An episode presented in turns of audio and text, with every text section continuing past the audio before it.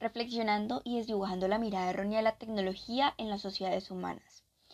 Es imprescindible que en pleno siglo XXI, el cual hacemos llamar como el siglo globalizado y el interconectado, comprendamos la tecnología en nuestra sociedad y el cómo se despliega en todos los avances tecnológicos.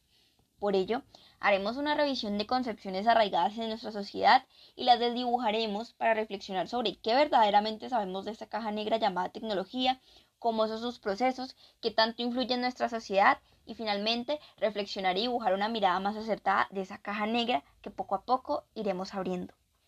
Para ello es necesario primero comprender la apropiación social de la tecnología,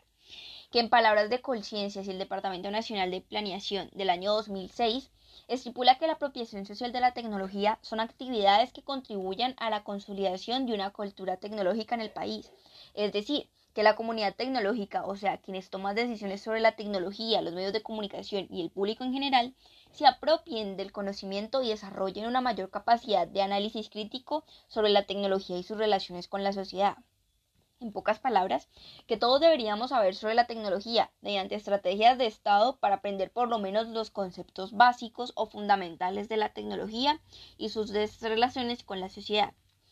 Y es por esta misma falta de apropiación tecnológica que vemos a la tecnología como una caja negra, ya que no sabemos qué pasa ahí dentro, ni sus formas de funcionar, ni sus demandas. Simplemente aceptamos las innovaciones tecnológicas populares sin saber mucho de ellas. Es por ello importante el saber actuar, en el que el ser humano debe significar la tecnología, colocar su conocimiento para tener una visión crítica sobre las dificultades, ventajas y desventajas de ciertas tecnologías, siendo así también una cuestión de disposición a las nuevas tecnologías, de tomar riesgos, ser curioso, apoyarse de otras tecnologías explicativas como lo son por ejemplo YouTube, con el fin de aprender y ser ciudadanos críticos de las innovaciones. Sin embargo, hay un problema que son las brechas digitales en el que la infraestructura digital no garantiza que una población tenga igualdad, ni tanto en el uso ni en el acceso a la tecnología además de que las tecnologías son producto de una determinada circunstancia, es decir, que reflejan el medio social en el que son creadas. Y es por ello que hablamos de unas subjetividades y percepciones cambiantes alrededor de una misma tecnología dependiendo del contexto. Una misma tecnología tiene diferentes efectos y experimenta desarrollos diferentes en configuraciones sociales y culturales diferentes. Eso se simplifica mejor con la exposición de los compañeros Jeffrey Agudelo, Olga y Jorge, con su caso de la plataforma Uber, la cual en otros países como Europa y España tiene unas restricciones y cuotas que pagar, al igual que los demás medios de transporte local. Sin embargo, en países como Colombia, esta plataforma no tiene ninguna restricción ni pago adicional, lo que ha creado conflictos entre la plataforma y los taxistas locales que sí deben pagar altas cuotas para laborar, demostrando así que las innovaciones tecnológicas se configuran diferente y se perciben diferentes de un país a otro, de un contexto a otro.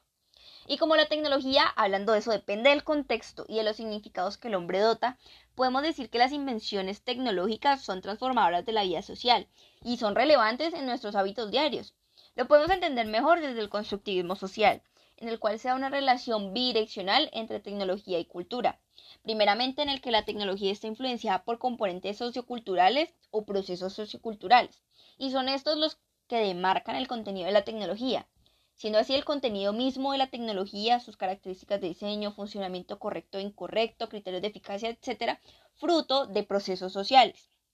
Sin embargo, por otro lado, está el determinismo tecnológico, que tal como lo propone Gabriel Pérez en su escrito El determinismo tecnológico como una política de Estado en el año 2006, se considera que el determinismo tecnológico considera que la tecnología es capaz prácticamente por sí misma de incidir de manera directa y positiva en el desarrollo social y económico de un contexto particular por lo que hablaríamos de la relación entre tecnología y sociedad desde el determinismo tecnológico como una relación unidireccional, y para entender un poco mejor el determinismo tecnológico debemos hablar de la autonomía de la tecnología, en la cual defiende la idea de que la tecnología sigue su propio curso al margen de la intervención humana social. Sin embargo, en este momento, en este apartado, vamos a hablar más del constructivismo social y de su contexto, siendo importante para ello hablar del modelo Scott. El modelo Scott no se aplica únicamente a las primeras fases en la vida social o en la vida de un artefacto, en su diseño, desarrollo o fabricación, sino que los procesos de construcción social que se producen durante el uso de estos artefactos o herramientas generadas. Y es por ello importante hablar de los GCR.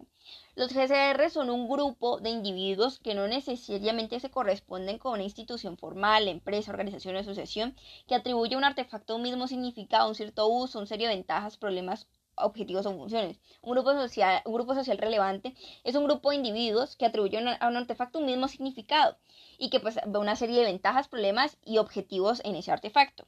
Entonces hablamos de que los grupos sociales son tan importantes porque estos definen la evolución y modificación de las tecnologías, hablando de que las innovaciones tecnológicas son como una respuesta a ciertas necesidades. Esto lo ejemplificaremos un poco mejor con el caso de los compañeros Giovanni Muñoz, Carlos, Juan y Mateo, con la plataforma Airbnb, la cual ellos nos comentaban que nace de la necesidad de dos estudiantes de buscar una persona que ayudara con los gastos de la renta. Entonces esto aquí mostraba de que ellos buscaban un beneficio individual, pero que a la vez se convierte en una innovación tecnológica dado que corresponde a una necesidad de uso general a los grupos sociales relevantes, en el que tomó tanta acogida que fue un problema demasiado grande para los grupos hoteleros porque estaban perdiendo mucha demanda en el grupo de personas que pues anteriormente ocupaban sus instalaciones. Entonces aquí hablamos también de que la competencia es como un definidor de la evolución y o modificación de las tecnologías en el cual se da un proceso de clausura y estabilización. En ello quiero traer un poco a colación el caso de Gerson Torres, María, Sara y el compañero Sebastián, en el cual nos comentaban un poco sobre el proceso del navegador Chrome, el cual de, una manera muy estratégica se popularizó gracias a que tomó en cuenta los grupos sociales relevantes de su competencia. ¿Qué quiere decir esto? El navegador de Chrome no fue el primer navegador de la historia. Ya existían sus otras competencias como lo era Firefox Mozilla o Internet Explorer. Pero ¿cuál es lo interesante de este caso?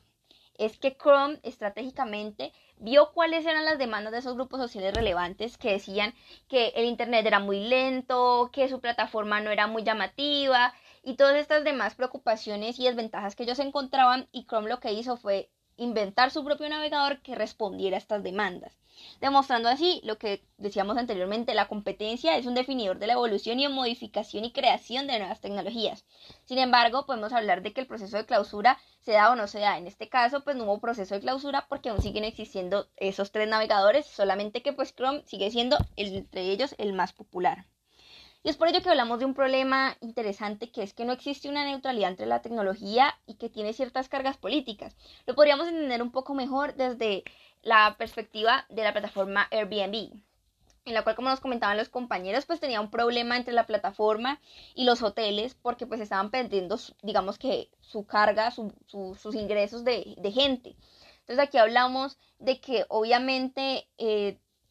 por su misma dependencia de un contexto, esta tiende a subsanar ciertas demandas, en este caso el de los chicos y de personas que tienen espacios para rentar, pero perjudica de cierto modo a otro sector, que en este caso lo podríamos hablar de los hoteles. Y esto podría entenderse como una estructuración de poder. Y tal como lo propone el profesor Cole y sus colaboradores, hay un malentendido habitual entre los críticos que consiste en equiparar el concepto de construcción social con el de fraude, montaje, engaño o conspiración.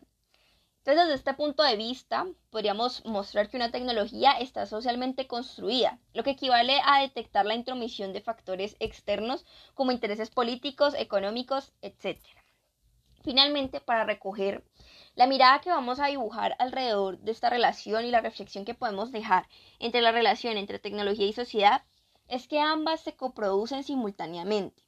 y que la tecnología no impacta el medio social como un factor externo caído del cielo